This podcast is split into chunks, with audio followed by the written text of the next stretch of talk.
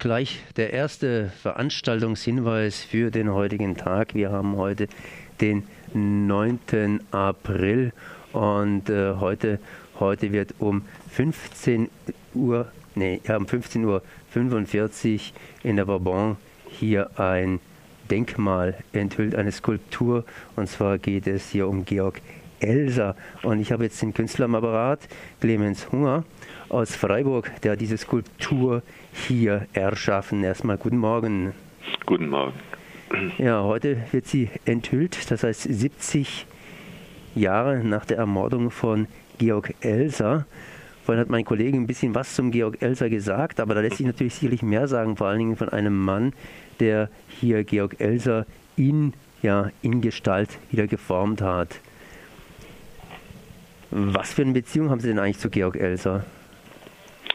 Ja, das war eigentlich vor acht Jahren, als wir hier in der Vauban uns mit Jugendlichen verschiedene Straßennamen vorgenommen haben. Das war einmal Paula Modersohn-Becker und auch die Georg-Elser-Straße und zudem ein künstlerisches Projekt gemacht haben. Das war die erste Auseinandersetzung mit Georg Elser, wo wir uns seiner Biografie angenähert haben, mit den Jugendlichen zusammen und dann äh, eine Gestaltung gesucht haben, um ihm sozusagen ein, ein Denkmal zu setzen und sind damals schon auf eine Holzsäule gekommen mit seinem Porträt innen drin.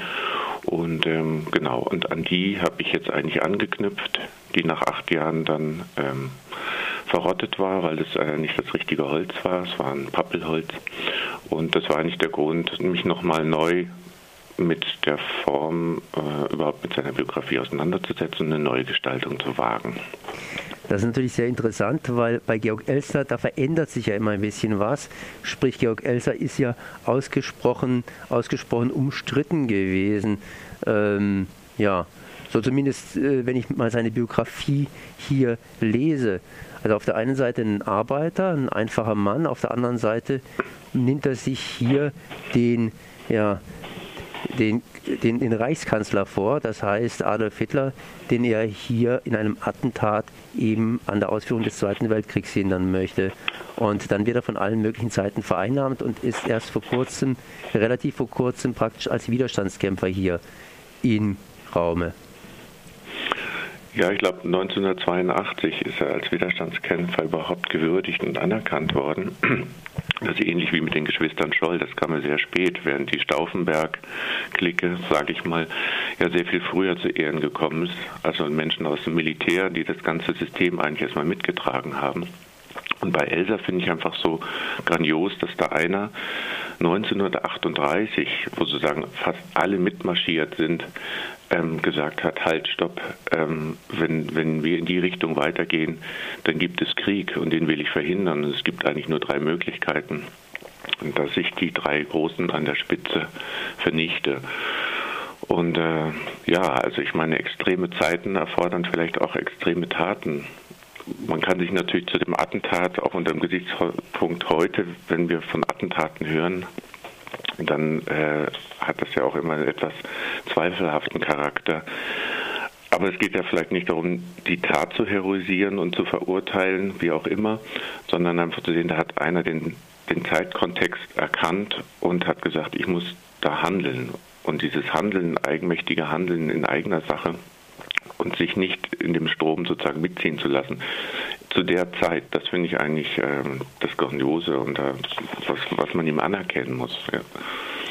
Gleichwohl ist die Figur Georg Elser natürlich auch in die Kritik geraten. Ich meine, gleich nach dem Krieg war er als Widerstandskämpfer insofern nicht anerkannt. Man hat ihm sogar irgendwie Kollaboration unterstellt, beziehungsweise ihm verschiedenen Verdächtigungen äh, ausgesetzt, äh, dass er unter Umständen mit Hitler zusammengearbeitet haben könnte oder eben für die Briten, beziehungsweise ja, einem auch vorgeworfen, dass er praktisch das Attentat, nachdem er mitgekriegt hat, dass Hitler eben 13 Minuten früher abgegangen ist, eben nicht versucht hat zu verhindern oder auch hier zum Beispiel Zivilisten oder na, Unbeteiligte, quasi Unbeteiligte hier mit in den Tod gegangen sind. Das hat er mit in Kauf genommen. Ich finde ja auch interessant, dass er die Aussage hinterher gemacht hat, er würde das so nicht wieder machen aus christlichen Motiven oder Hintergründen. Und ähm, ich glaube, dass er schon auch für sich ein Schuldeingeständnis gemacht hat. Aber er hat es ja sozusagen aus dieser Zwangslage, wie kommt er an, an Hitler ran, wie kann er sozusagen äh, diesen Mann sozusagen ausschalten und hat für sich einfach diese Möglichkeit nur gefunden, an den Bürgerbräukeller an ihn ranzukommen und es zu wagen. Und ich glaube schon von Anfang an auch ähm, in Kauf genommen, dass es mehr Tote gibt als jetzt nur Hitler und der Führungsstab. Aber ich glaube, er hat wirklich auch äh, ähm, ja, keine andere Möglichkeit gesehen.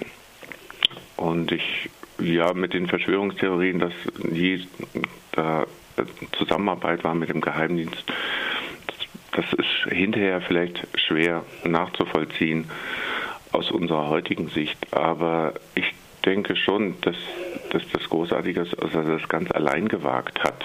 Ich würde ihm das jetzt auch mal anerkennen und unterstellen, dass er sozusagen das Ganze in eigener Regie geplant hat, ohne Hilfe von außen. Und das hat man ihm auch lange Zeit nicht abgenommen. Ja.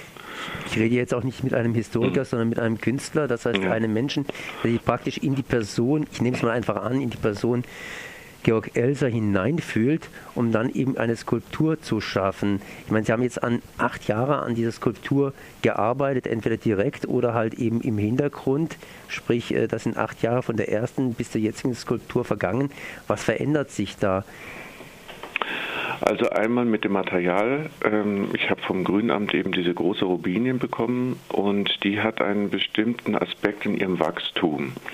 Und äh, als Künstler kann man ja sozusagen von der Idee zum Material kommen, aber man kann auch von dem Material ausgehend, was vorliegt, zu einer Formgestaltung kommen. Und dieser Aspekt, der zweite, war hier eigentlich eher ausschlaggebend.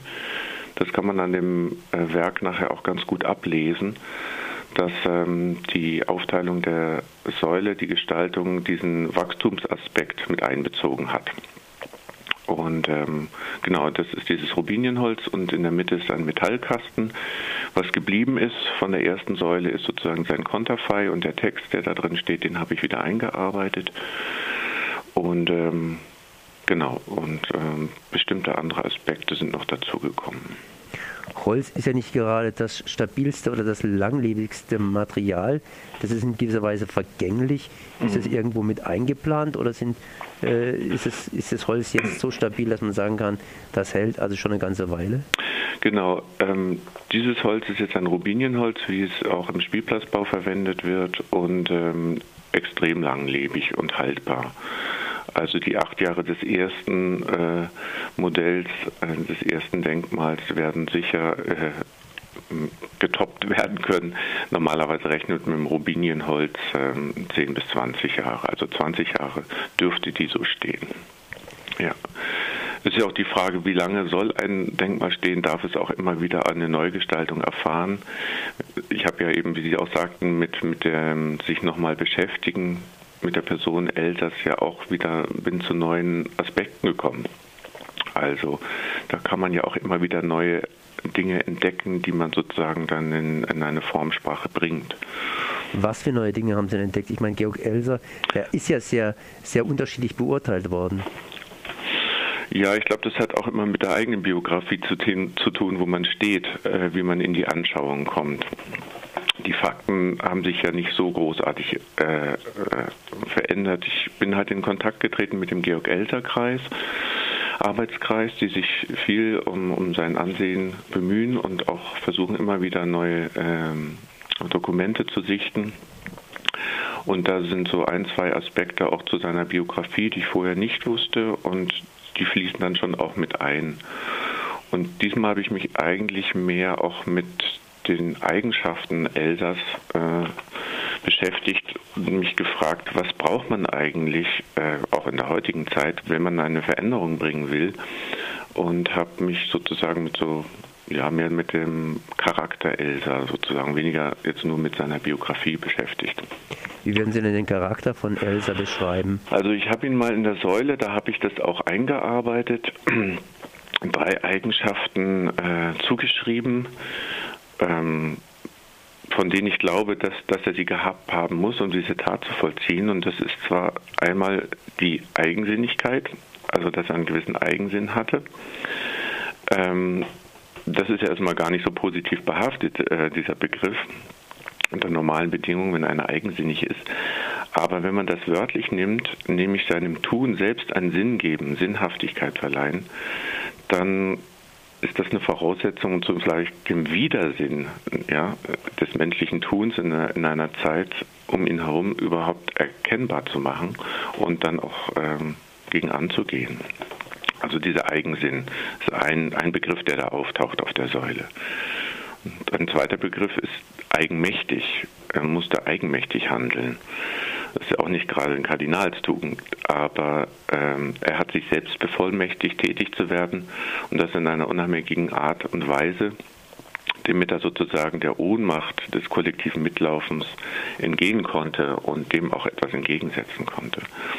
Also eigensinnig eigenmächtig. Und ich glaube, dass er aufrichtig war. Er ist aufrichtig seinen Weg gegangen hat auch die Verantwortung für seine Tat übernommen und äh, auch sein Schuldigwerden an den Mitmenschen, die da umgekommen sind, eingestanden und damit das Unrecht, was er in dem Sinne vielleicht auch dann devotiert äh, ge gemacht hat, nicht fremd überantwortet, ne? nicht abgeschoben an andere. Und das finde ich eigentlich auch eine Eigenschaft, die ich sehr wichtig finde, um ähm, in der Weise tätig zu werden.